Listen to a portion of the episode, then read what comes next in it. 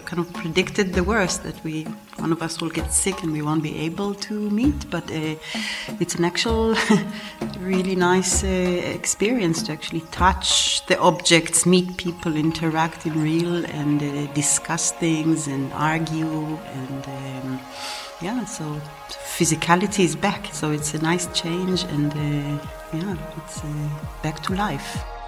Yeah, it's exactly that. That it's you can do a lot of things online, but this is simply impossible.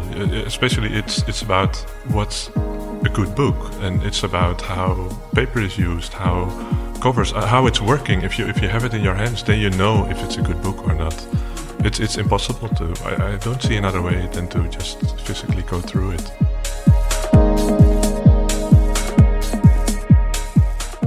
Leipzigs neue Seiten. Buchgestaltung zwischen Tradition und digitaler Zukunft. Ein Podcast der Stiftung Buchkunst Frankfurt am Main und Leipzig. Herzlich willkommen zu einer Extra-Folge von Leipzigs neue Seiten und das aus einem ganz besonderen Anlass.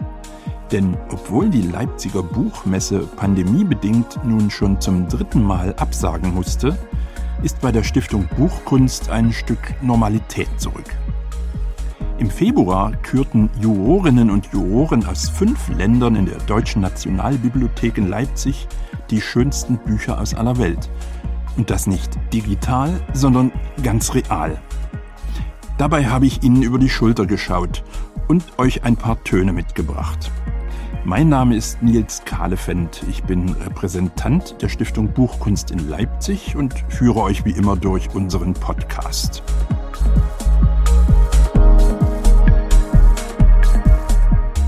Noch im letzten Jahr führte Corona auch beim Wettbewerb Schönste Bücher aus aller Welt Regie. Die Jury konnte nur im Rahmen einer Online-Diskussion über die Preisträger entscheiden. Nun also standen die Zeichen auf Rückkehr zur Normalität – ein Stück weit jedenfalls. Vom 3. bis 5. Februar kamen in der Deutschen Nationalbibliothek in Leipzig fünf Jurorinnen und Juroren zusammen, um die in Länderstapel geordneten Bücher kritisch zu beurteilen. Eigentlich Routine für Katharina Hesse, Geschäftsführerin der Stiftung Buchkunst. Wir sind wieder in der Deutschen Nationalbibliothek in Leipzig, wie immer zu dem internationalen Wettbewerb. Diesmal allerdings in einem anderen Raum, der fast eine Tanzhalle ist, also mit viel, viel Abstand. Sind hier fünf Juroren. Wir haben es geschafft, doch die Jury vollzählig zu haben. Einer musste leider absagen, konnten wir ersetzen. Und ähm, ja, Mittwoch haben wir aufgebaut. Gestern war ein intensives Durchsichten der circa 500 Bücher aus nicht ganz 30 Ländern, weil noch ein paar im Zoll hängen. Und jetzt kristallisieren sich so langsam dann die Favoriten aus und am Ende des Tages bzw. morgen werden wir dann die 14 Gewinner präsentieren können. Nach zwei Jahren Pandemie ist der direkte Kontakt mit den Kolleginnen und Kollegen fast noch ein wenig ungewohnt. Ich glaube, das gefällt den meisten schon. Wir haben am Anfang merkt man schon, dass man nach wie vor natürlich sehr auf Distanz ist. Und jetzt sind wir so eine kleine Virusgemeinschaft, hoffentlich alle ohne Virus. Und man rückt näher zusammen und steckt auch mal zwei Köpfe über ein Buch. Und das ist natürlich sehr, sehr angenehm. Zum 59. Mal wurden in diesem Jahr die schönsten Bücher aus aller Welt gekürt. Seit 1963 ist Leipzig Schauplatz dieses weltweit einzigartigen Gestaltungswettbewerbs. Die Ausstellungen, zunächst im Alten Rathaus, später im Messehaus am Markt, waren für DDR-Bürger nicht zuletzt ein Schaufenster zur Welt. Seit 1991 werden Wettbewerb und Ausstellung von der Stiftung Buchkunst ausgerichtet. Die Stimmung im Vortragssaal der Deutschen Nationalbibliothek ist aufgeräumt, doch hochkonzentriert. Fünf Juroren, allesamt erfahrene Gestalter, beugen ihre Köpfe über Bücherstapel, die sich auf langen Holztischen türmen. Rund 500 Titel, die Haute Couture aus 30 Ländern rund um den Erdball, wollen auf Herz und Nieren geprüft werden. Gesucht die schönsten der Schönen.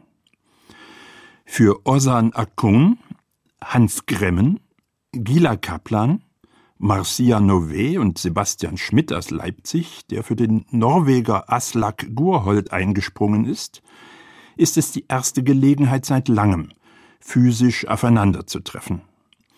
Die in Berlin lebende israelische Gestalterin Gila Kaplan ist begeistert, ihre Kollegen nach zwei Pandemiejahren endlich wieder live zu treffen. Das Schlimmste wurde schon vorausgesagt. Einer von uns wird sicher krank und es wird nicht möglich sein, einander zu treffen. Aber es hat funktioniert und es ist eine wunderbare Erfahrung, die Bücher tatsächlich in der Hand zu haben, die Kollegen in echt zu treffen, gemeinsam zu diskutieren, das Physische ist zurück. Es fühlt sich gut an, so zurück ins Leben zu kommen. Das findet auch Kaplans Jurykollegin Marcia Nové aus Porto, die bei den Schönsten 2020 eine Bronzemedaille gewann. Die Diskussion über die Bücher unterscheidet sich deutlich von einer, bei der wir nur Videos oder Fotos anschauen. Wir können die Bücher anfassen, aber wir können uns auch genauer zeigen, warum wir ein bestimmtes Buch ausgezeichnet sehen möchten und was uns beeindruckt hat. Es ist toll, gerade in diesen Zeiten hier zu sein.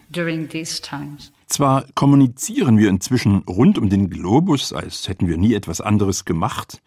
Für den Wettbewerb ist digital aber nur die zweitbeste Lösung. Da ist Hans Gremmen aus Amsterdam sicher.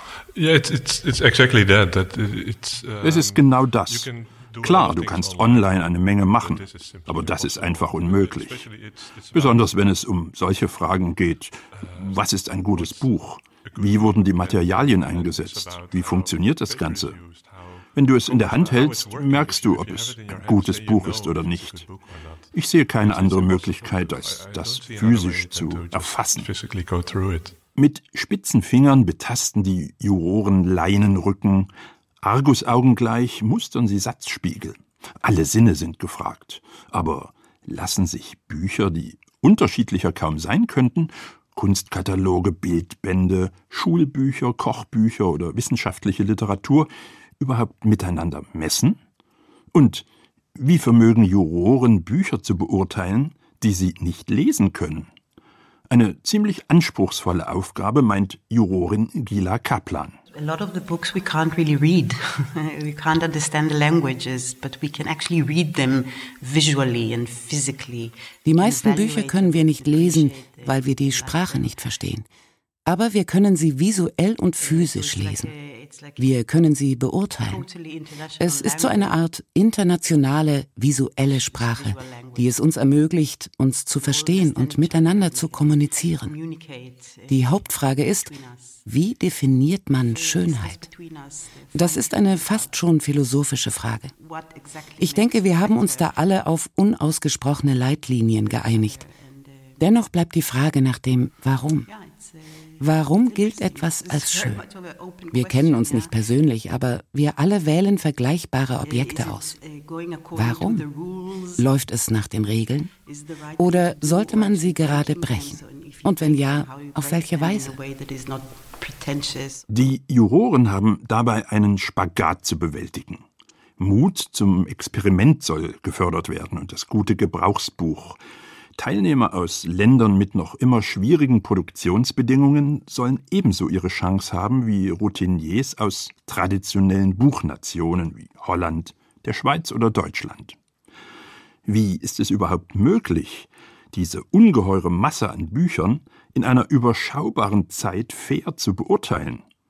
Für Kaplan eine Herkulesaufgabe, aber eine lösbare in a very bizarre way, you uh, immediately. I think it's it's it divides into intuition, into some sort of a feeling that you have, and a, a more rational kind. Of ich denke, es teilt sich in Intuition auf der einen und eher rationale Aspekte auf der anderen Seite.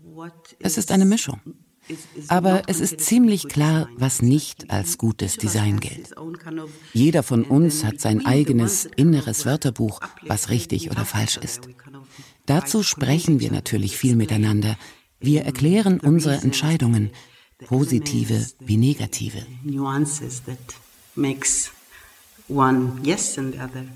Ein wenig ist es wie mit dem olympischen Gedanken, findet Hans Gremmen. Dabei sein ist alles. Of course, it's it's not that if somebody something gets like the golden thing, Es geht nicht nur um die Goldmedaille, um Daumen hoch oder runter. Das gemeinsame Gespräch ist ganz genauso wichtig. Andere Leute bringen dann ihre Perspektive ein. Für mich ist das der entscheidende Teil. Manches mag dem Zeitgeist geschuldet sein. Wenn wir in einem Monat zusammenkämen, hätten wir vielleicht eine ganz andere Auswahl weil wir inzwischen andere Sachen gesehen haben. Genau das liebe ich. Unsere Auswahl ist ein lebender Organismus, nicht so ein festgelegtes richtig falsch Ding. Was, möchte ich zum Schluss von Hans wissen, ist für ihn das Besondere an diesem Wettbewerb? That you that, that you see all these different perspectives from all over the world. That you dass du diese ganzen unterschiedlichen Perspektiven aus der ganzen Welt mitbekommst. Wir müssen uns all diese Bücher ansehen. Normalerweise würde man in eine Buchhandlung oder auf eine Buchmesse gehen. Da sieht man aber nur bestimmte Ausschnitte oder Teilaspekte. Hier bist du gezwungen, dich mit Büchern zu beschäftigen, die du sonst eher nicht beachten würdest. Du siehst zum Beispiel zehn Bücher aus China. Und du siehst, ah, okay, so machen die das. Das ist total inspirierend. Alle unsere Kollegen aus der ganzen Welt nutzen dieses Medium. Und es ist großartig zu sehen, wie jemand aus Polen, Venezuela oder Schweden arbeitet, den ich persönlich vermutlich nie treffen würde. Es ist diese Mischung aus weltweiter Wahrnehmung und den jeweiligen Besonderheiten. Ein schönes Bild für das, was die Stiftung Buchkunst befördern will. Wenn es den Wettbewerb schönste Bücher aus aller Welt nicht längst gäbe, er müsste schleunigst erfunden werden. Auch im 59. Jahr ist er ein von Respekt getragener Dialog der Weltkulturen, der bereichert und inspiriert. Mit diesem Lauschangriff aus den unendlichen Weiten der Deutschen Nationalbibliothek endet diese Extra-Folge von Leipzigs Neue Seiten. In normalen Zeiten wären alle eingereichten Bücher von Australien bis Venezuela auf der Leipziger Buchmesse in einer Freihandausstellung am Stand der Stiftung Buchkunst zu bewundern. Dort wurden bis 2019 auch die begehrten Edelmetalle an die Preisträger übergeben. Wer die glücklichen Gewinner 2022 sind und wann ihr nach der Absage der Leipziger Buchmesse die schönsten der Schönen selbst in die Hand nehmen könnt, erfahrt ihr im März. Mein Name ist Nils Kahlefeld. Ich hoffe, wir hören uns bald wieder.